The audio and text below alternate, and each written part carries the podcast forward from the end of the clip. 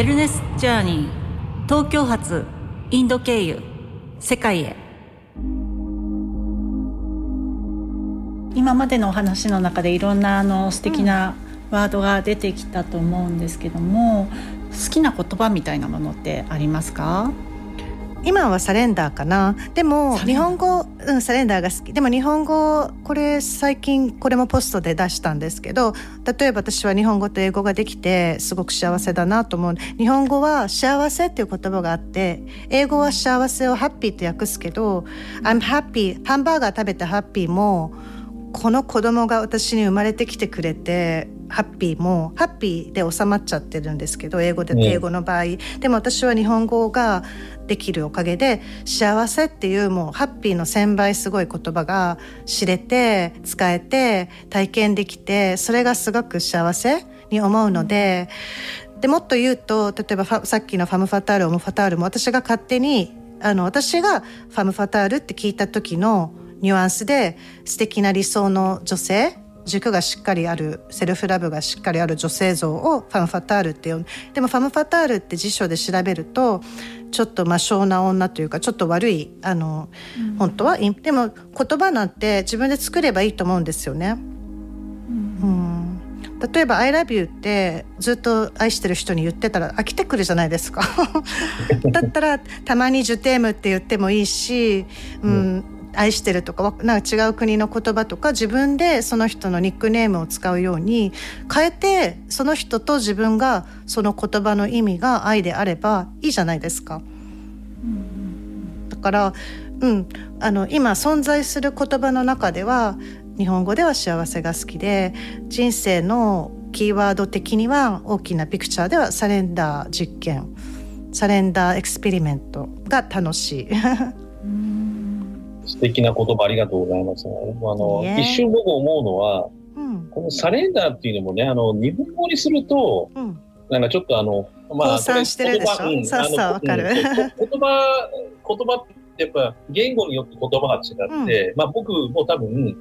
あの、あやさんもそうなんですけど、もしかして英語の方が得意だったりするかもしれない。うん、いいですよね。うん。けど、なんていうか、うんとね、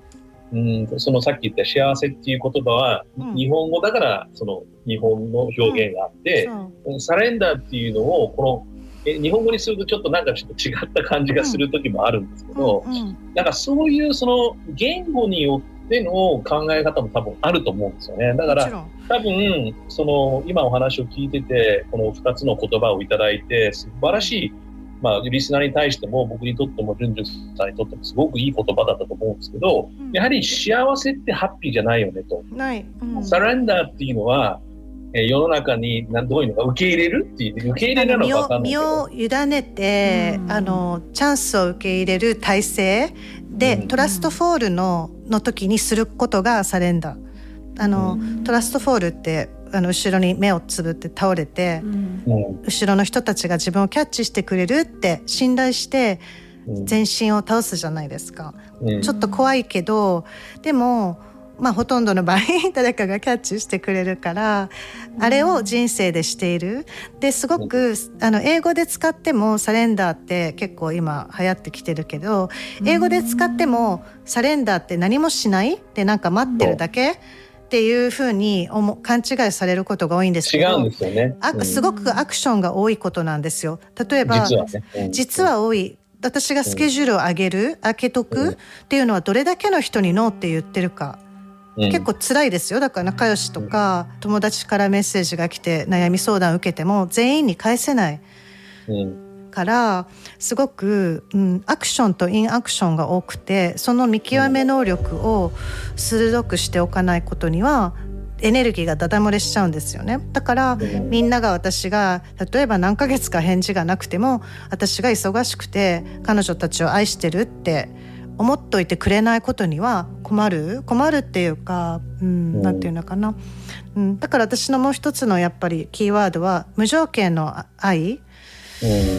コンディションがない。こういう時だけ好き。こういう時は嫌い。そういうことをなくせばあの、みんなうまくいくんじゃないかなと思うんですよね。浮気しなければあの好きな女素敵な女性を見なければ好きとか早く帰ってくる旦那が好きとか反抗しない子供は好き。例えばうちのモデル事務所でなんいろんなねもちろん事件とかあったうちに。まあ、何人か例えば一人がポルノ女優になったり世界的に有名なポルノ女優になった子もいるし 男の子の手術を受けて男の子になった子もいるし、まあ、もっと私のモデルじゃなくなってからですけどで残念なことに親に切られたりしてるんですよね。そういう娘を産んでないっていうか男になる娘はいらないとか、そういうアダルトビデオに出る娘はもう嫌いとかだからすごく残念。私も親としても残念と思うのは、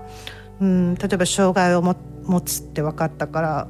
下ろすとか可愛がれないとかなんかそこがよく私にはよくわからない。私の場合は子供生まれる前からもし障害があったとしても愛せるあの頑張れるお母さんになりたいなっていうのが目的だったんですけど、うん、ちょっと旦那2番目の旦那子供欲しがってた旦那とかは障害があるあるのは嫌だから下ろしてくれとかなんかやっぱりそういう価値観とかみんなそれぞれなのでうん、難しいですよね。人間同士の関係とかが一番。みんなぴったし合う合うことはないと思うから、うん、だけど無条件でみんなお互いを愛したら、まあ、これ別の話ですけど浮気っていう言葉もなくなると思うし、うん、障害っていう言葉もなくなると思うし例えば、乙武くんってわかります、はいはいはい、音ちゃん。が私のあるパーティーに昔来てなんかこの人手も足もないのにすごいモテおくうちのモデルたちとなんか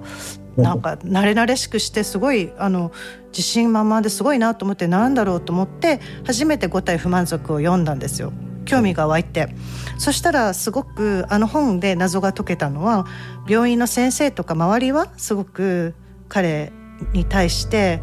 うん、どうしたらいいのかなこんなの親に見せられないぐらい。お医者さんとかが勝手に決めてたけど親はもう待って待ってやっとあの死なないで生きてくれてもう本当にスペシャルな子供として育ててて車椅子も人一倍高いし結婚して子供も産んだし何て言うのかな全然スーパーコンフィデントでこれは親の親や彼の出会った先生とか周りのおかげなんですよね。彼が自分が障害者って思うかどうかだから私が思うのは障害者じゃない私たちの方が障害者なんですよもっと。うん、うん、素晴らしい。うん、あの僕もあのオリンピック選手でねあの一、人友達がいるんですけど、うん、彼のエネルギーとか彼のそのポジティブネスとか考えると、なんか恥ずかしくなるぐらいになんかあの彼としては全く障害じゃないんですだから障害っていう言葉自体が、日本のその、英語で言うと、これまだ英語で言うといいんですけど、この differently able っていうかね、この違うスキルを持ってるっていう言い方もあるんですけど、その、ももう今、あの、世界ではあの、ハンディキャップという言葉ってあんまり使わなくなったんですけど、うん、その differently able っていうのは、いわゆる違うスキルを持ってる人だっていう話なんですけど、うん。うん、日本もちょっとそういう意味で今のね、いろんなその女性の話もあるし、ダイバーシティの話もあると思うんですけど、やはりその言葉ってやっぱすごく重要だなと思って、であの障害者っていう言葉自体を使うのはやっぱおおかしいって彼も言ってましたし、僕も彼とその長年まあいろんなその奄美大島でやってたいわゆるそれこそ differently abled の人たちのリゾートっていうのをちょっと手伝ったことがあるんですけど、まあ、そういったところで我々が逆に言うと自分でその、なんていうかバリアを作ってたみたいな話なので、そそこのコンセプトはバリアフリー。で彼は変な話超バリアフリーなんですよねそういう。でもそうだと思いますよ。あの私もそういうあの障害を持った友達とかもいるしある意味見えないからもっと感性が鋭いとか、うん、なんかね心がオープンとかいろいろ、例えば親になって親としてこうしなきゃいけないと思ってたことがある日、うん、あ何これ？子供が私の人生に生まれてきてくれたのは私に教えてくれることの方が多いからだから全部周りが先生だと思うんですよね。うん、何でもあの悪い彼女だろうがなんかそうじゃないと思ってる人ほど先生な気がする、私は。決めつけてるからね、みんな。環境問題、はい、まあ環境問題っていうか 環境？環境についてちょっとお話をいただければありがたい。はい、環境問題に関して私結構あの本当にリサイクルとかなんかそういうの分けたりするのとかちゃんとしてなかったしあんまり自分の問題みたいに思ってなかったんですよ本当に。でそれも多分あんまり日本ってそういう習慣がないからとかもあると思うんですけどでも今は周りのクライアントもそうですけどだんだんワンネスとかこういう自己実現とかこっち系のパーソナルあの成長のお勉強し始めてくると全部が点がつながってるから私が例えば変なとこにゴミ捨てたりゴミがあるのを拾わなかったら、まあ、カルマっていう言葉はちょっと大げさですけどなんか帰ってくる気がする。例えば自転車のカゴにゴミが入ってたから次の人がどんどん入れたりするとか海外だと特に傘を自分のが取られたら隣の人の取っちゃうとか当たり前の習慣みたいなところがあるじゃないですか。だからそういうのも結構グローバルに考えた時に自分が住むもしくは子供がこれから生活する中で綺麗なビーチに 行ったり綺麗な水インドとか行ったら本当に水飲むのだって怖いじゃないですか。だから息子をインド連れてった時も息子は冷たい水に慣れててインドのなんか生温かいのがすごい嫌いで気持ち悪くなる。でも気持ち悪くなるって言ったってそれしかなければそれしか飲むあれがないから行ってよかったけど二度と行きたくないって息子の場合はね言ってますけど、うん、なんか自分でできる方法で、まあ、もちろんそのリサイクルとかもそうだしボランティアとかもそうだし何でもあのいいと思うんですよね。大きく考えなくても。で私の場合は、まあ、そういうクライアントがそういうお仕事とかやってるのも多いのでなんかそういう方に行くかもしれないんですねいつ何が起きるかわからないから。うん、でも特に何か大きく何をしてるかって言ったらヘンクのメッセージがもっと伝わるために 応援してるぐらいで、ね、あ,、うん、あとはあの他にもクライアントとかもお友達とかでもいろいろサステイナブルファッションとか、そういう海をきれいにしようでもなんかそういうのも動いてる子たちがいるのでお手伝いさせてもらうとかそういう点で、うん、本当目覚めたばかりな感じ私の場合は。う。ん、ありがとうございます。はい。で、じゅんじゅんなんか将来なんか聞きたいんですね。いついつもこれ聞いてるやつどうぞ。そうですねいつもあの皆さんゲストにお聞きしてるところで、はい、まあ、今言ってたその将来に関して、はい、特にそんなにあの思い込みをしないとか決めつけしないっていう、オープンな生き方でっていうお話だったんですけど、はい、まあ、未来の自分にもしあの、うん、今そこに未来の自分がいたらどういうメッセージをあの投げかけますかっていう質問をちょっとさせていただければと思います。未来の自分がいたら今教わってることをあの忘れないでいたい。例えば私の場合は女性なので、うん、まあ、20代の時会社始めた時は早く30になりたくてしょうがなかったんですよね。なんか20代だと舐められ舐められるっていうか私の時代は特にモデルだったので。で30になって私の場合いつも40になりたい50になりたいと思う。でもこのまま60になりたい70になりたいって思い続けたいなと思うんですよね。でも体とかもあの体力とかもこれからねもしかしたら病気とかどんどん老いてくる。でなんか弱くくなっちゃうかもしれないけれど私はもうすでに今の自分ですってももうツールが自分に備わっているのでそれを例えば動けなくなっても思い出して明るく前向きに生きてそれでみんなの恐怖心っていうのも変ですけどインスパイアリングできるあの女性になりたいなと思う。だから今最近始めたバク転とか始めたんですけど去年。笑っちゃうんですけど。それは笑っちゃうんです。それはちょっとあの別の話なんですけど。ちょっと暇すぎて公園でヨガしてたんですけどゴールドジムが閉まっちゃって友達と。でももうヨガもつまんなくなったからチアリーダー前やってたんでちょっとまたあの前転とかやるやろうかな。でもちょっと公園とか何十年もやってないから危険かなと思ってあるスーパージムナストのすごい人に連絡したらたまたま彼が暇だったんですよ。全部彼のジムも今閉まってて。で彼が公園に来てくれて手伝ってくれる。ダイヤならバク転できるとか言うから バク転始めてそしたら若い子たちが受けちゃって。でも多分周りから見たら、まあ、私が50とかっていうことを公園の人たちは知らないかもしれないけどなんかねおばさんたちが公園でヨガしてるとかなんていうのかな。なんかバク転とかしてるって少なくても笑えるじゃないですか。そしたらまあ私はバク転は嫌だけどヨガならいいかなストレッチならいいかなマラソンならいいかなとかもうその程度でもいいと思うんだけど私がなんかみんなができない年だからできないお母さんだからできないとか思ってることをどんどんとやり続けることがみんなにもちょっと勇気を与えることかなと思ってそういう人でいたいなと思っています私の場合。だから次何が何をしたらみんな恥ずかしいってこのババア何やってんだろうって思うことをいつもする女になりたい。私の場合。ありがとうございます。大丈夫ですか？そんなこと、うん、大丈夫です。素敵です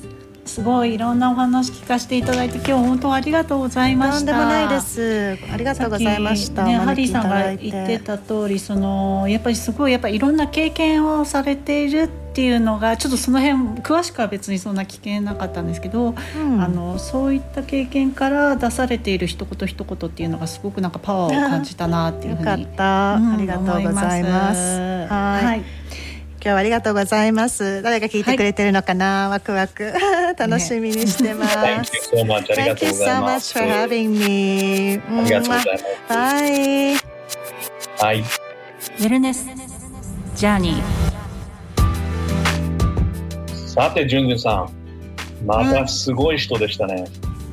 うん、そうですね。ちょっとびっくりしました。あの本当に雑誌でだけ見てたのにこんなお話がいろいろできてちょっと感動してます。うん。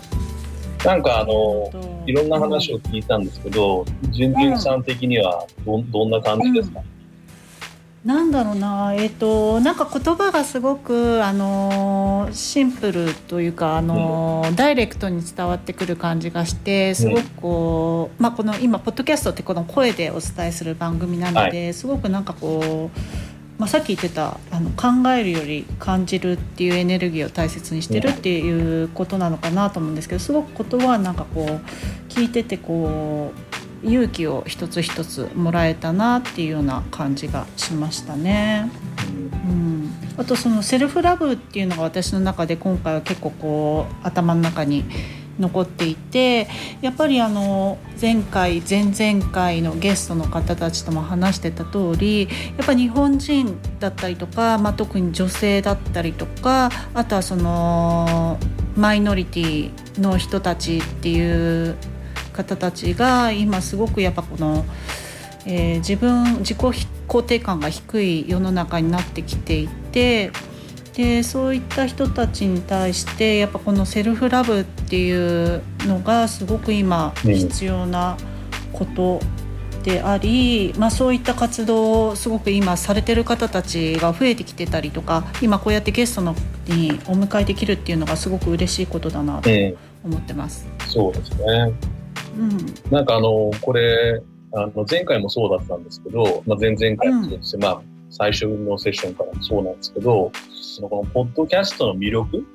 っていうのは、僕は僕なりにこの去年の10月から始めさせていただいて、ポッドキャストの魅力に魅了されているって言ったんですね。その、深い話って、実はその今の世の中って、特にその、インタビュー記事でもですね、そんなに長くないわけなんですよね。で、その人の話をその深く聞く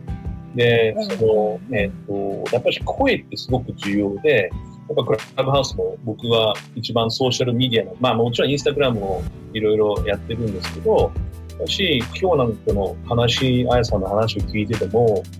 だから普通聞けないお話を、なんていうか、我々は聞かせていただいて、で、かつこれがまた誰かの耳に入ってですね、エネルギーになって、で、それがまた世の中をちょっとずつさっき言ったように小さいものがもしかして大きく変わっていくインパクトの種になるというふうな話があったので、なんか僕は本当にジュンジュンさんのおかげでね、これが継続できて、まあ素敵な方をお呼びできてですね、お話を聞けるっていう、